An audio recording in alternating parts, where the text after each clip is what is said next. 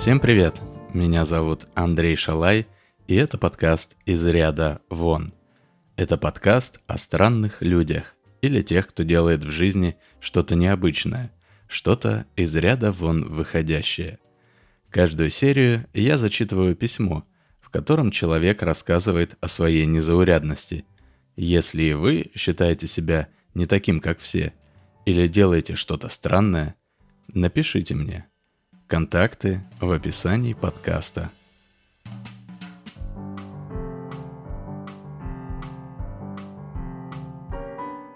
Сегодняшнее письмо затрагивает очень сложную и актуальную тему, а именно оценку морали. Дмитрий утверждает, что мораль можно посчитать и получить на выходе некое число, которое и скажет нам, хороший человек или плохой. Давайте послушаем, как и главное, зачем он это делает. Итак, слово Дмитрию.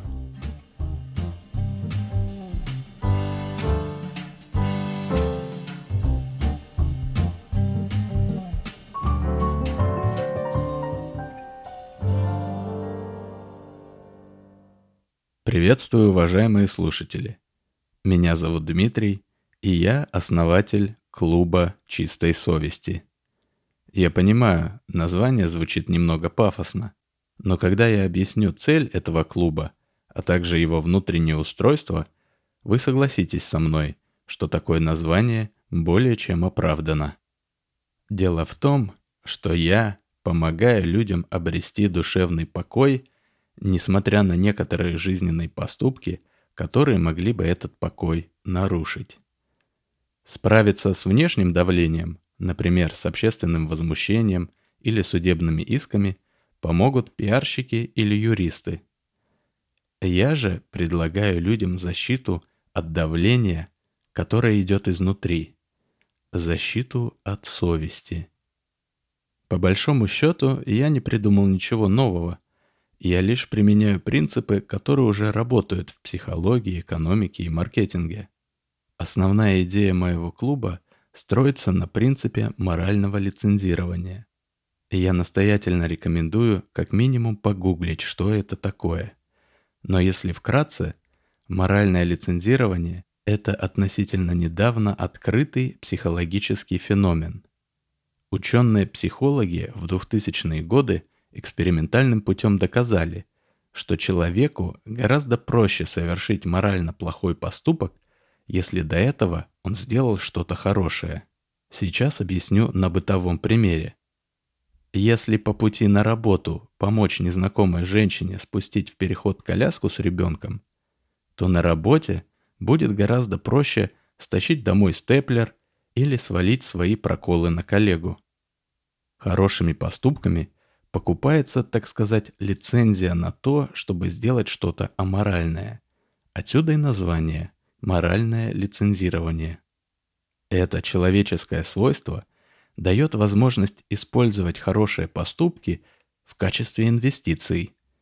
То есть, совершая хорошие дела, мы инвестируем в нашу свободу действий и возможность в какой-то момент поступить аморально, не испытывая впоследствии проблем с угрызениями совести. Но, к сожалению, не все так просто – как запомнить, сколько хороших дел уже было совершено, и хватит ли этого запаса, чтобы сделать какую-нибудь пакость? Для большинства людей это несложно. Для того, чтобы нахамить кассирше в супермаркете или выкинуть бычок на тротуар, не нужно особо большого запаса моральных очков. Но что делать чиновникам, депутатам и особенно военным – Этим людям по работе постоянно приходится совершать аморальные поступки. И чтобы совесть им не мешала, они часто жертвуют крупные суммы денег благотворительным организациям или церкви. Но представьте себе ситуацию.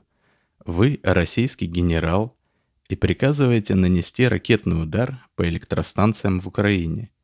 И тем самым зимой оставите без электричества, воды и тепла – миллионы мирных людей. Не говоря уж о том, что при ракетной атаке будут погибшие от самих ракет.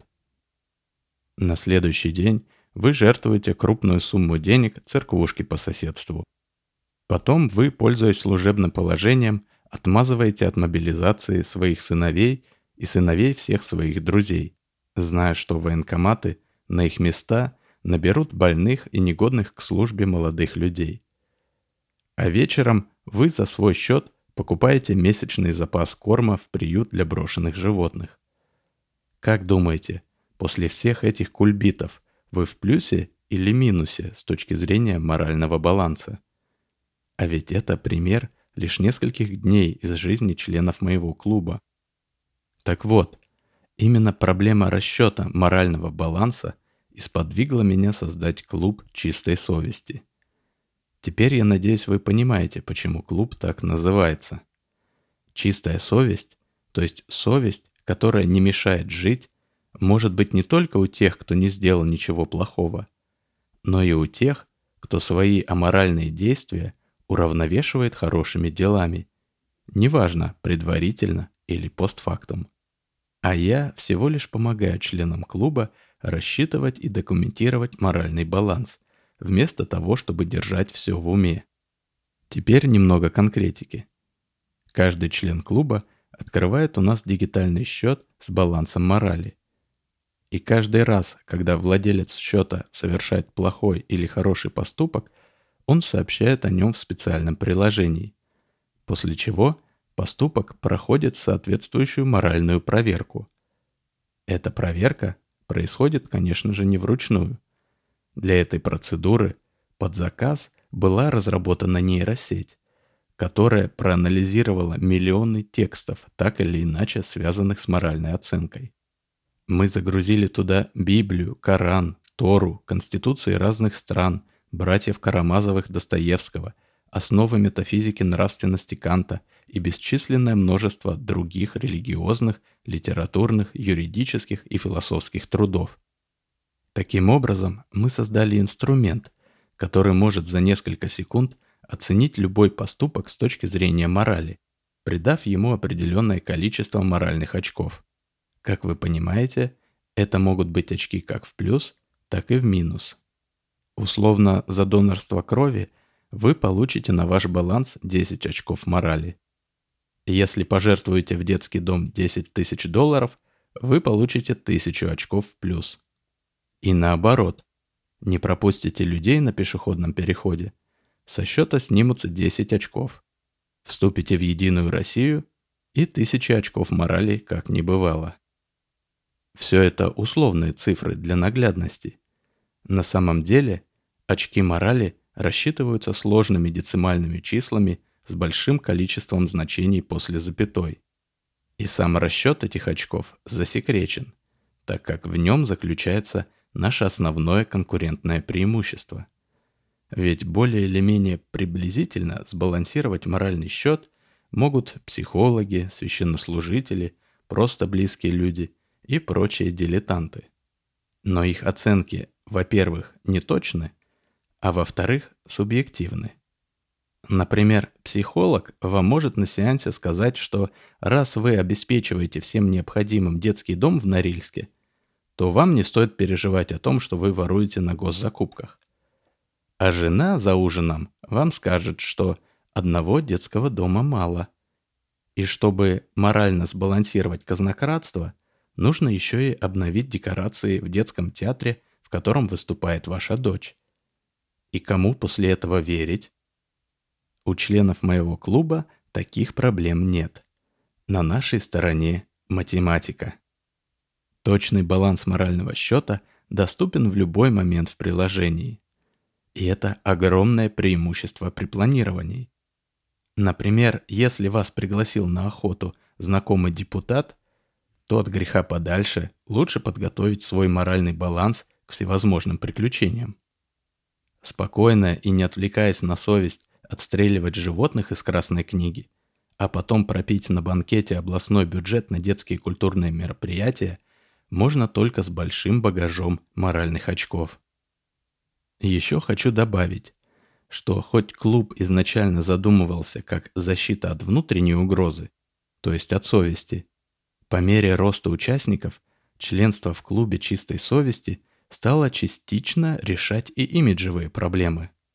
Сегодня в обществе уважаемых людей с деньгами и властью очки морали на счету нашего клуба имеют гораздо большее значение, чем обычная репутация. Большинство богатых и властных россиян либо сами члены клуба, либо знают о том, что стоит за очками на моральном балансе. Поэтому на встречах высшего общества, как правило, не бывает взаимных упреков, так как к таким встречам люди готовятся заранее и приходят туда с положительным балансом, который можно, если что, предъявить. Единственной проблемой остаются простолюдины. Им нельзя объяснить, что если у члена клуба скопилось 250 тысяч очков морали, то даже если он распорядится слить производственные отходы в соседнюю речку, он останется хорошим человеком. За загаженную речку счет просядет максимум на 100 тысяч очков. К счастью, члены клуба редко пересекаются с этими невеждами, и риск нарваться на упреки с их стороны все же невелик. Меня часто критикуют за то, что мой клуб якобы слишком элитарный, Мол, я продаю богачам чистую совесть. Что ж, у меня свое мнение на этот счет. Именно поэтому я и написал Андрею в подкаст, чтобы открыто разъяснить свою позицию.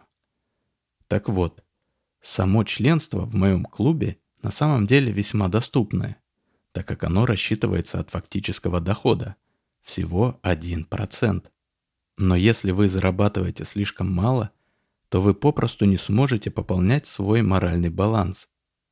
Если вы ведете простую и скучную жизнь и не собираетесь уходить в минус, то вам членство в моем клубе и не нужно. Но если вы иногда хотите себе позволить подрезать кого-то на дороге, обмануть супругу или супруга, дать ребенку оплеуху, то вам постоянно нужно думать о том, как пополнять свой моральный баланс. А как вы будете это делать, если у вас недостаточно денег? Благотворительность – это не дешевое удовольствие. Вы готовы пожертвовать деньги в пользу политзаключенных, чтобы объехать пробку по обочине? Положительный моральный баланс можно зарабатывать волонтерством, но это тяжело и муторно. Так что чистая совесть – это в прямом смысле слова роскошь, которую далеко не каждый может себе позволить. И я надеюсь, моя история помогла вам понять ценность услуги, которую я предлагаю. Некоторые члены клуба потратили на инвестиции в свободу от совести, проще говоря, в бессовестность, больше денег, чем на яхты, дворцы и футбольные клубы. И если вас тоже прельщает перспектива постоянно жить с чистой совестью, но вы не знаете, сможете ли вы себе это позволить, вы можете для начала просто попробовать.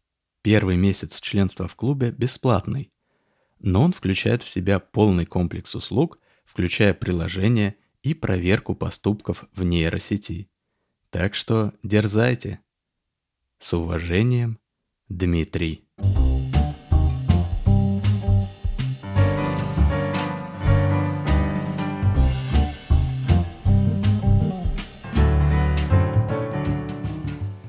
Да, Интересный у тебя клуб, Дмитрий, ничего не скажешь. С этической составляющей математического подсчета морали я скорее не согласен. Но нейросеть, конечно, прикольная. Интересно было бы ее протестировать. Ну, а на этом все. Спасибо, что слушали подкаст из ряда вон. Пока и до связи.